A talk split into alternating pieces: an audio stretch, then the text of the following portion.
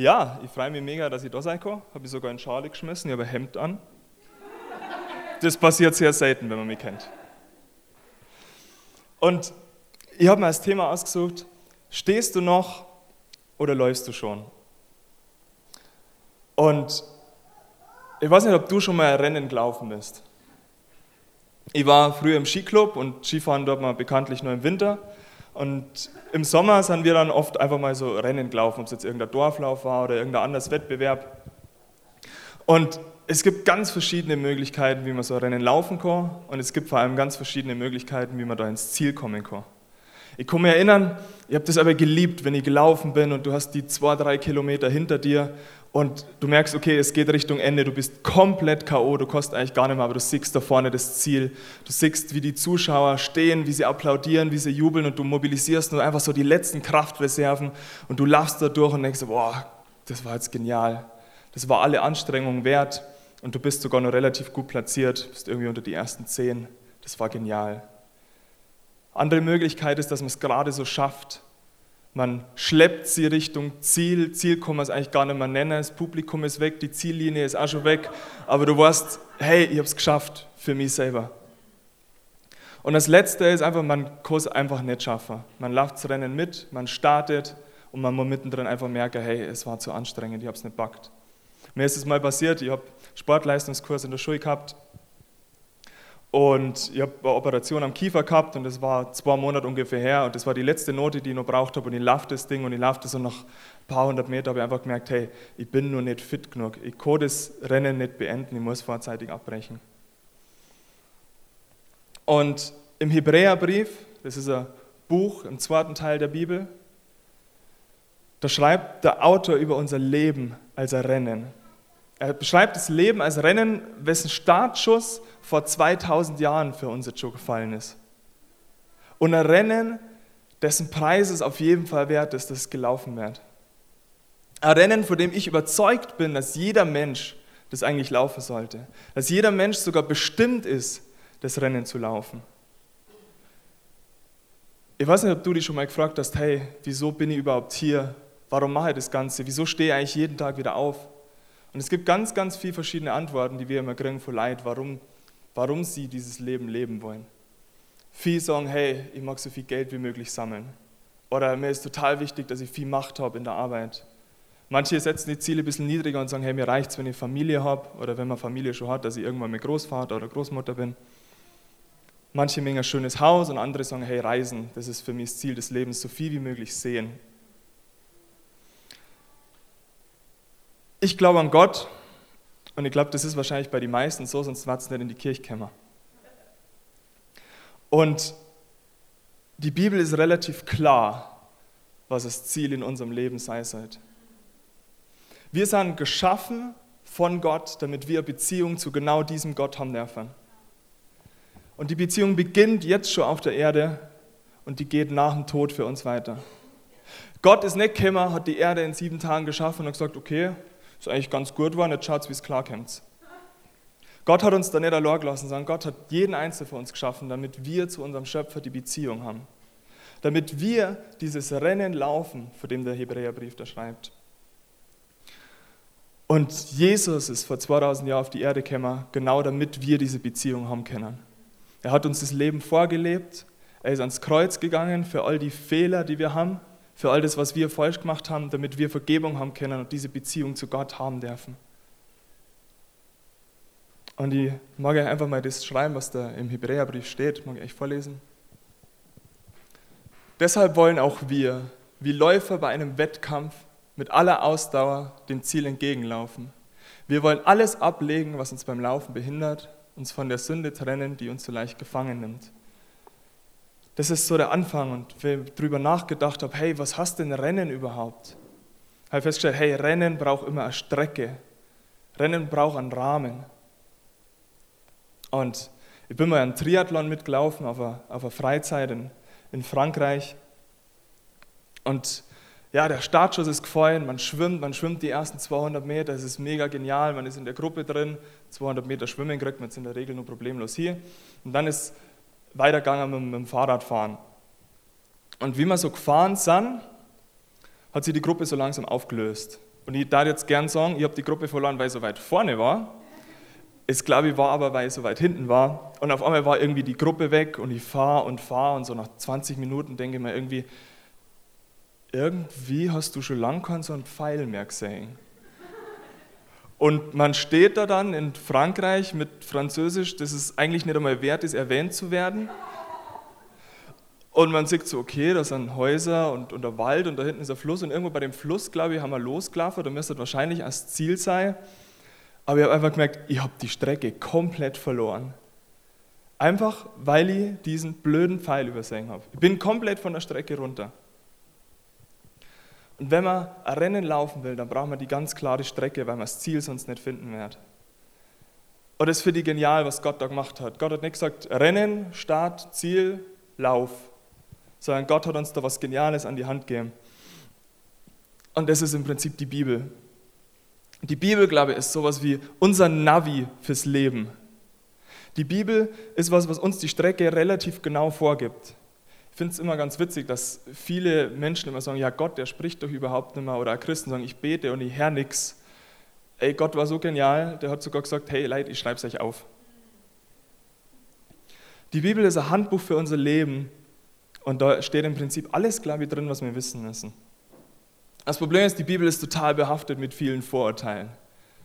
Ich habe zum Beispiel meiner, meinen Kommilitonen mal gesagt, hey, ich bin Christ. Und sie haben gesagt, Christ? Hey, die Bibel, liest du die dann auch? Sage ich, ja, ich finde die cool, ich schaue dass ich jeden Tag lese. Sie sagt, hä, das ist doch voll langweilig. Dann denke fragst du da mal, ja, hast du die Bibel schon mal gelesen? Und sagt, nein, wieso? Sag ja, genau, das ist der Punkt, warum du sagst, dass die Bibel langweilig ist. Ich glaube, jeder, der sagt, dass die Bibel wirklich langweilig ist, der hat es noch nie wirklich gelesen. Und das Zweite, was man immer wieder hört, ist, hey, die Bibel, da haben noch lauter Gebote und Verbote drin und es ist voll streng und so altbacken. Und ich dachte sagen, ja, die Bibel enthält viele Do's und Don'ts. Aber ich glaube nicht, dass das altbacken ist. Ich glaube, das ist einfach die Art und Weise, wie man es sieht. Ich glaube, dass Gottes Gebote mehr die Leitplanken sind, die unsere Straße genau beschreiben, wo wir hinlaufen sollen die uns auf dem Weg halten sollen. Jede Rennstrecke hat Zeitenbegrenzungen. Ich war jetzt im Urlaub in Griechenland und war da eben in Olympia. Das war ja so die Hochburg vom Laufen damals. Und da hat es ein Feld gegeben und es hat eine Startlinie gegeben. Am Ende war Ziellinie. Feld ist übertrieben, weil es war eigentlich ein ziemlich dreckiger, stabiger Platz. Aber rechts hat es so weiße Steine gegeben, die einen Rand markiert haben und links hat es auch gegeben. Das war ganz klar vorgegebene Linie. Das Ding war da, wenn du aber aus der Strecke rausgelaufen bist, dann warst du sofort fürs Rennen disqualifiziert. Und das ist genau das Geniale, weshalb Jesus damals für uns ans Kreuz gegangen ist. Damit wir, wenn wir mal gegen so eine Leitplanke crashen oder vielleicht sogar übers Ziel, äh, über, über die Strecke rausschießen oder stolpern, damit wir wieder auf die Strecke kennen. Sünde ist so ein Wort, das ist so ein altbackener Begriff, mit dem viel gar nichts mehr auffangen können. Aber das griechische Hamatia heißt eigentlich nur, dass du das Ziel verfehlst. Das ist das, was das Wort im Griechischen ursprünglich bedeutet. Im Prinzip beschreibt es nichts anderes, als dass du die Rennstrecke verlassen hast und eigentlich neben der Spur läufst. Und Gottes Gnade ist aber so groß, dass wir immer zu einem Kämmer kennen und sagen können, hey, ich bin da raus, ich bin vor der Strecke runter setz du mich bitte wieder zurück. Ich habe mal ein Buch gelesen von Jefferson Bethke und der beschreibt Gnade, finde ich ganz interessant. Er schreibt, Gottes Gnade ist nicht lieb und nett, sie ist himmelschreiend skandalös. Weil immer wenn du rausrennst und du zu Gott zurückkommst und sagst, hey Gott, es tut mir leid, dann setzt er dich wieder auf die Strecke. Du brauchst keine 10.000 Vater unser, du musst keine 5 Millionen Ave Maria sagen, du musst keine 3000 Euro spenden, sondern Gnade ist wirklich genau so. Es ist wie bei den, ich weiß nicht, ob ihr die alten Computerspiele noch kennt, wahrscheinlich eher jetzt die jüngere Generation. Und der Martin. Wenn du da mal rausgefahren bist und irgendwo hängen geblieben bist oder so, dann hast du einfach auf einen Knopf drücken können. Und zack, warst du wieder auf der Strecke zurück und hast weiterfahren können. Und ich glaube, genau das ist das, was Gottes Gnade auszeichnet. Sie ist wirklich bedingungslos. Und sie sorgt dafür, dass wenn du das magst, du immer auf der Strecke bleibst. Weiter geht's im Text. Deshalb wollen auch wir, wie Läufer bei einem Wettkampf, mit aller Ausdauer dem Ziel entgegenlaufen. Rennen ist definitiv anstrengend. Das sage ich euch jetzt einmal von vornherein aus der Erfahrung raus. Ich glaube, es gibt kein Rennen, was einfach ist. Und deswegen ja sagen, glaube ich nicht, dass das Leben so wahnsinnig einfach ist. Viele dann sich es gern so vorstellen, da ist der Punkt A und da ist der Punkt B, also das Ziel, und wir marschieren gemütlich los, ist überhaupt kein Stress und man schafft es. Aber das ist, glaube ich, nicht das, was Rennen auszeichnet, oder das ist, glaube ich, auch nicht das, was der Autor im Hebräerbrief da gemeint hat. Ich habe euch mal ein kurzes Video mitgebracht, wie ich mir eher vorstelle, dass es Rennen vom Leben ist. Ich glaube, das beschreibt unser Leben viel besser. Ich weiß nicht, ob ihr das kennt, das ist dieses Tough Modder, da wo du anfängst und du musst durch das ganze Zeug durch, du musst dich durch den Schlamm wühlen, du musst schauen, dass du mit dem Kopf über dem Wasser bleibst, weil sonst kommst du gar nicht an. Du musst schauen, dass du über manche Sachen drüber kletterst. Und so kommt mir mein Leben manchmal vor. Manchmal ist es einfach, so wie am Anfang, wo es losgelaufen sind, eben Gras, kein Problem. Und dann geht schon los. Man stolpert, man rutscht die Rutsche runter. Man muss wo drüber klettern, wo man denkt, hey, das schafft man nicht. Man, manchmal kommt es mir wirklich so vor, als ob ich meinen Kopf gerade nur so raushalte, damit ich über Wasser bleibe. Ich glaube, genau das ist aber auch das Leben, so wie es Gott für uns vorgesehen hat. Weil eins habe ich gemerkt, in die ganzen Schwierigkeiten, das ist immer genau da, wo meine Beziehung zu Gott am stärksten gewachsen ist. Weil ich da erkenne, was wirklich zählt und weil ich da einfach merke, auf was im Leben effektiv ankommt. Ganz banales Beispiel bei mir ist zum Beispiel einfach Prüfungen in der Uni. Es ist anstrengend, es ist brutal viel und irgendwie merke ich, mir wächst das alles über den Kopf, aber so ein Gedanke, der bei mir immer mehr hochkommt, ist einfach, ja, okay, aber Gott ist doch da. Und ich glaube, die Prüfungsphase ist bei mir in der Regel die Zeit, wo ich am meisten bete und wo ich am meisten Gott suche. Auch. Wie relativ jung war, so 12, 13, vielleicht 14, ich weiß nicht mehr so genau, habe ich mich mal wahnsinnig mit meinem damaligen Freundeskreis, mit meiner Clique gestritten. Und es war wirklich so, dass ich irgendwann ganz allein da gestanden bin und einfach wirklich nicht mehr gewusst habe, ja, was mache ich jetzt überhaupt noch? Weil es einfach genau das Alter ist, wo so wahnsinnig wichtig ist, dass man eigentlich Freunde hat. Und bei mir war das der Moment, der meine Beziehung zu Gott überhaupt erst ausgelöst hat. Weil ich gemerkt habe, okay, ich habe davor schon geglaubt, dass es irgendwas gibt, aber wo ich dann einfach gemerkt okay, jetzt stehe ich komplett alleine da. Und wo ich dann angefangen habe, einfach zu beten und wo ich dann angefangen habe, Gott zu suchen. Und wo ich dann wirklich gemerkt habe, hey, der Gott ist wirklich da und der Gott, der tragt mir da wirklich durch. Und ich habe neue Freunde gefunden. Freunde gefunden, die auch Christen waren. Und es hat einfach Freundschaften, die bis heute nur bestehen und wo ich mir sicher bin, dass das Freundschaften haben, die wirklich Zeit meines Lebens bestehen werden. Ich glaube, wir wachsen wirklich mit unseren Aufgaben, mit unseren Herausforderungen. Für unser Glaube, den kann man manchmal so als Muskel beschreiben. Du musst den Muskel erst wirklich belasten, damit er wachsen kann. Und genau deswegen, glaube ich, gibt Gott uns eine Herausforderung im Leben. Wenn du Christ bist, wenn du dich für Gott entschieden hast, dann heißt es nicht, ab jetzt wird dein Leben einfach. Ich glaube, manchmal wird das Leben genau ab dann sogar schwieriger, weil Gott uns formen mag. Aber was genial ist, ist, dass Gott uns zusichert, dass er uns nichts aufgibt, was schwerer ist, als wir es tragen können. Und das finde ich eine geniale Zukunftsperspektive, die wir haben.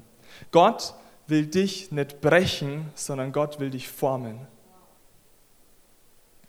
Und wenn du gerade in so einer Situation bist, wo du denkst, hey, mir steigt alles über den Kopf, ich weiß nicht, was los ist, dann kannst du dir sicher sein, Gott ist da und er mag dich nicht brechen, sondern er mag dich formen. Und das was ich, Zweite, was ich so genial finde, ist, dass wir nicht allein laufen. Genauso wie da. Erstens, Gott ist da aber zweitens, du musst dich nur mehr umschauen. Das sind alles Leute, die genau auf dem gleichen Weg sind, die genau das gleiche Rennen laufen. Genauso wie wir es da gesehen haben. Da gibt es manchmal Leute, die stehen schon oben, die dir die Hand reicher kennen und die mit hochziehen können. Deswegen liebe ich Gemeinde so und deswegen finde ich es so genial, einfach dort zu sein. Es geht weiter mit, dass wir unseren Blick auf Jesus richten den Wegbereiter des Glaubens, der uns ans Ziel vorausgegangen ist. Den Wegbereiter des Glaubens.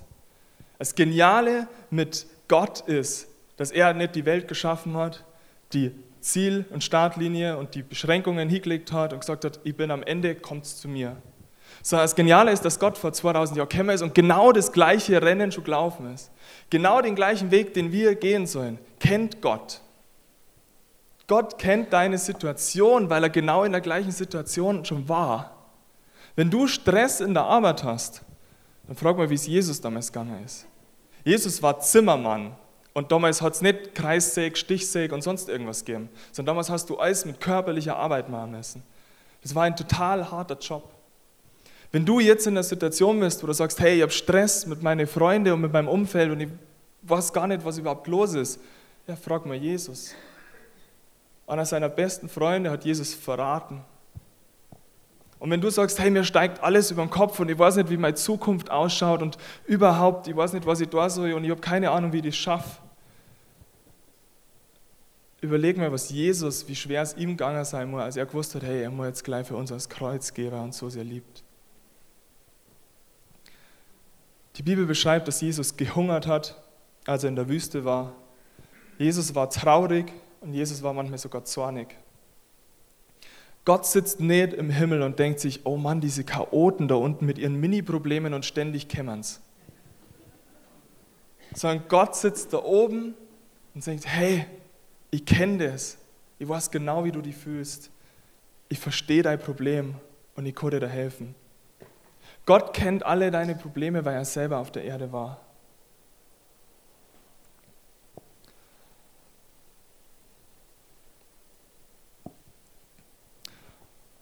Rennen hat er ein Ziel. Und die nächste Folie? Ups, äh, dann die davor war. Genau. Blick auf Jesus richten den Wegbereiter des Glaubens, der uns ans Ziel vorausgegangen ist. Der Autor rät uns, dass wir unseren Blick auf Jesus richten. Und wenn du läufst, gibt es eigentlich drei Möglichkeiten, wohin du schauen kannst. Man kann laufen, nach vorne und nach hinten schauen. Paulus, der einen großen Teil vom zweiten Teil der Bibel vom Neuen Testament geschrieben hat, ungefähr ein Drittel, er schreibt vom Rennen, er beschreibt es folgendermaßen. Eins aber tue ich. Ich lasse das, was hinter mir liegt, bewusst zurück und konzentriere mich völlig auf das, was vor mir liegt. Ich laufe mit ganzer Kraft dem Ziel entgegen, um den Siegespreis zu bekommen. Mit ganzer Kraft schaut er nach vorne und vergisst das, was hinter ihm liegt. Die Vergangenheit vor uns ist Vergangenheit in dem Moment, wo wir zu Jesus kommen. In dem Moment, wo wir dieses Rennen laufen, ist es egal, was hinter uns liegt. Weil Gott so groß und gütig ist und uns vergibt. Und viel zu oft schauen wir zurück und sagen, hey, das schaffe ich jetzt nicht, weil ich es damals nicht geschafft habe. Das kann ich jetzt nicht, weil ich es damals nicht geschafft habe. Oder wie kann ich denn überhaupt zu Gott kommen? Ich habe so viele Fehler, ich bin so schlecht und ich mache immer wieder das Gleiche. Und das ist genau falsch, wenn man so schaut, weil wir nach vorne schauen sollen. Gott kann dich da annehmen, selbst da, wo du dich selber nicht annehmen kannst.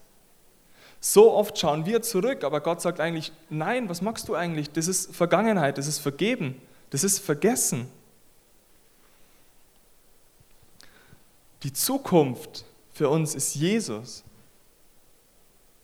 Und es gibt diesen Spruch, wenn der Teufel dich an deine Vergangenheit erinnert, dann erinnert du ihn an seine Zukunft.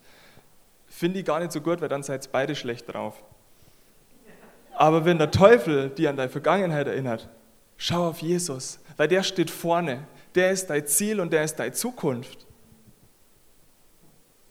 Das dritte, äh, das zweite, wie man schauen kann, ist, dass man auf die Umstände bzw. auf sich selber schaut.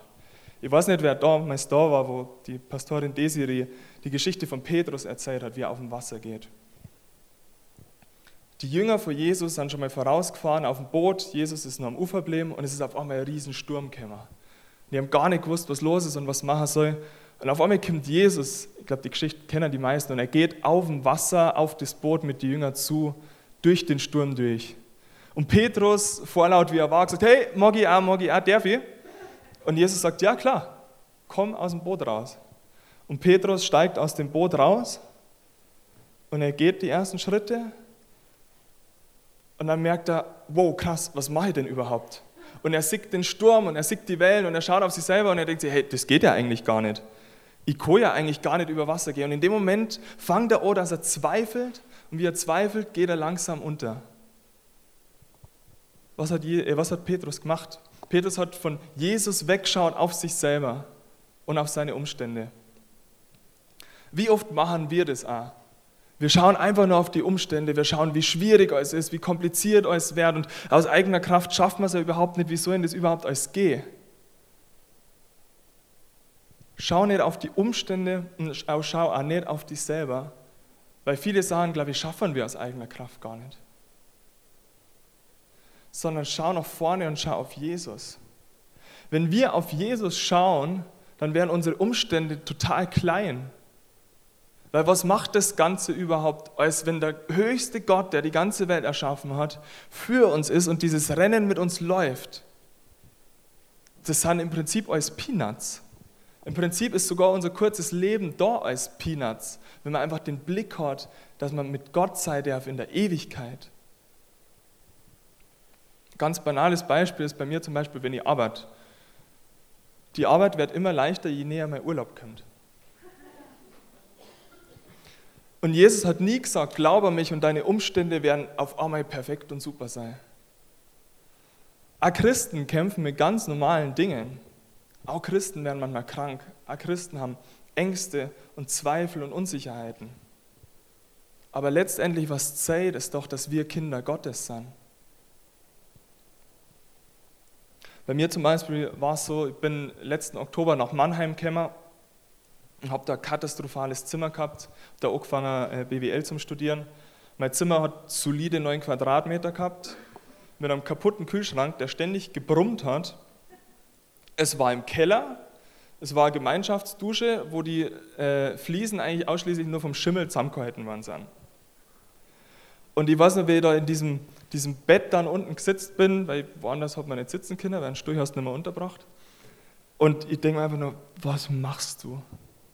Und ich war komplett fix und fertig und verzweifelt. Und habe mir einfach gedacht, das hältst du niemals drei Monate durch. Und dann habe ich mir gedacht, hey, es gibt doch Gott. Und wie oft hast du schon gepredigt und mit anderen Leuten drüber geredet und setz doch einfach mal genau das um, was du eigentlich immer sagst. Und dann habe ich angefangen, dass ich genau das mache und habe gesagt, hey, die Situation um mich herum ist relativ bescheiden, aber Gott ist doch trotzdem da. Und ich habe angefangen, wirklich auf Gott zu schauen. Ich habe angefangen, wirklich zu sehen, dass nicht nur ich in diesem katastrophalen Zimmer sitze, sondern dass Gott mit mir in diesem katastrophalen Zimmer sitzt. Ich habe angefangen, Gott zum Suchen und habe angefangen, einfach mehr Bibel zu lesen, mehr zu beten. Und wie so auf Gott geschaut habe, haben sich meine Umstände nicht verändert. Aber meine innere Einstellung hat sich total verändert. Und ich habe einfach gemerkt, hey, ich gehe nicht allein durch das Ganze durch. Und wie unwichtig ist denn dieses Zimmer, solange Gott bei mir ist? Und es hat sich genial entwickelt in Mannheim. Ich habe andere Leute getroffen, ich habe andere Christen getroffen, wir haben einen Gebetskreis an der Uni gründen dürfen, wir haben einen Gottesdienst an der Uni abhalten dürfen und es ist so genial, was aus dieser bescheidenen Situation, wo ich eigentlich gesagt habe, ich fahre jetzt morgen wieder heim, sich alles entwickelt hat. Die Bibel sagt einmal, trachtet zuerst nach dem Reich Gottes und alles andere wird euch hinzugetan werden. Und genau das ist es, was ich da erfahren habe dürfen.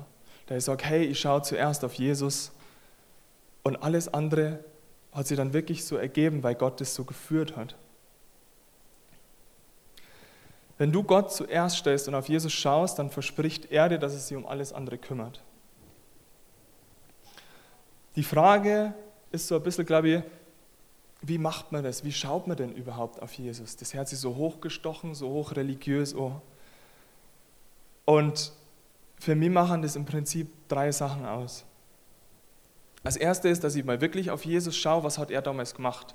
Und was, was Jesus gemacht hat, er ist morgens immer rausgegangen und hat gebetet. Ich glaube, dass Gebet so was Wichtiges ist, weil wenn, und davon bin ich überzeugt, dass Gott lebendig ist und dass Gott wirklich alles hört, was du sagst. Und ich glaube, es ist so wichtig, dass wir mit dem Gott auch wirklich sprechen. Als zweites Worship. Genau das, was wir vorher gemacht haben, diese gesungenen Gebete. wenn man sich überlegt, wenn man denkt, was ist, was ist Worship überhaupt? Und was passiert denn da? Wenn ich quasi Gott dann lobe und ihm zusinge, wie genial er ist, sitzt Gott dann oben und denkt sich, lässig, es pusht mein Ego jetzt gewaltig. Ich glaube nicht, dass Gott größer wird, wenn wir ihn worshipen. Aber ich glaube, dass das was in uns ändert, weil unser Fokus sie ändert. Weil wir hinschauen können auf Gott, wenn wir ihn loben, wenn wir zu ihm singen. Weil wir unsere Augen und unseren Fokus wieder ganz neu ausrichten dürfen. Ich habe ein geniales Bild im, im Internet gesehen, was das so ein bisschen widerspiegelt. Das hat Bekannte von mir sind in äh, Texas, wo vor ein der Hurricane so eingeschlagen ist. Das ist nicht Erna Haus, aber es haben Bekannte und da steht einfach drin, We will praise you in this storm. Auch in dem Sturm wollen wir dich loben. Das finde ich genial, weil das muss man erst einmal umsetzen können. Wenn du wirklich dein Haus verlierst, wenn du wahnsinnig verlierst und trotzdem nur sagen kannst, we will praise you in this storm. Ich darf mal sagen, die haben einen Fokus absolut richtig gelegt.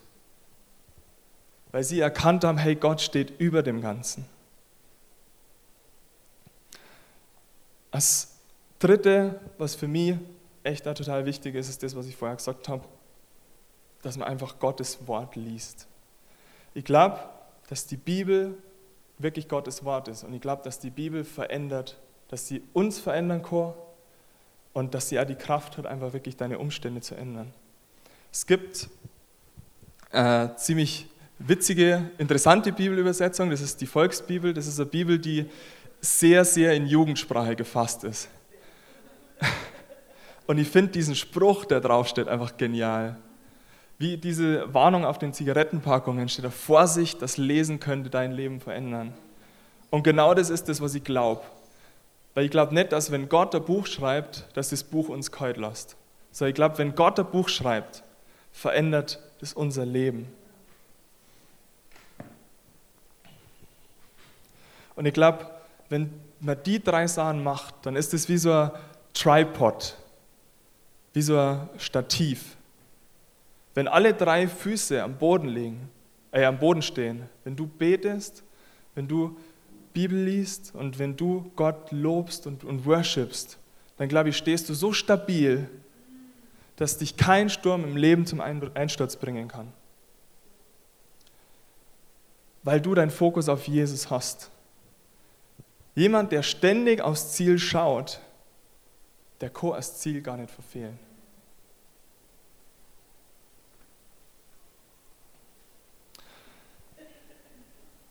Und du entscheidest, ob du das Navi in deinem Leben einschalten magst oder nicht.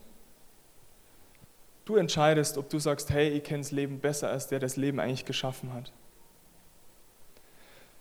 Du entscheidest, ob du lieber immer den einfachsten Weg gehen magst oder ob du den Weg gehen magst, der dir zu deiner Bestimmung führt. Gott hat dir dieses Angebot gemacht damals am Kreuz, dass du loslaufen darfst, dass du zu ihm laufen darfst und dass du bis in die Ewigkeit mit ihm laufen darfst. Und er hat dir versprochen, wenn du losläufst, ist er bei dir.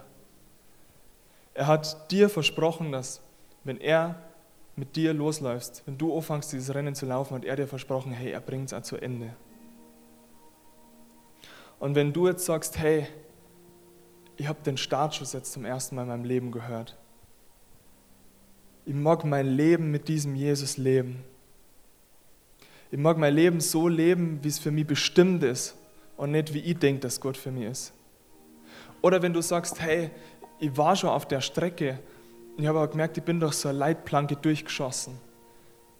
Ich laufe irgendwo gerade rum und habe mein Ziel komplett verloren dann mag ich dir jetzt einladen, einfach, dass du ein Gebet mit mir mitsprichst. Und ich mag ja jetzt einfach bitten, dass ihr alle die Augen zumacht.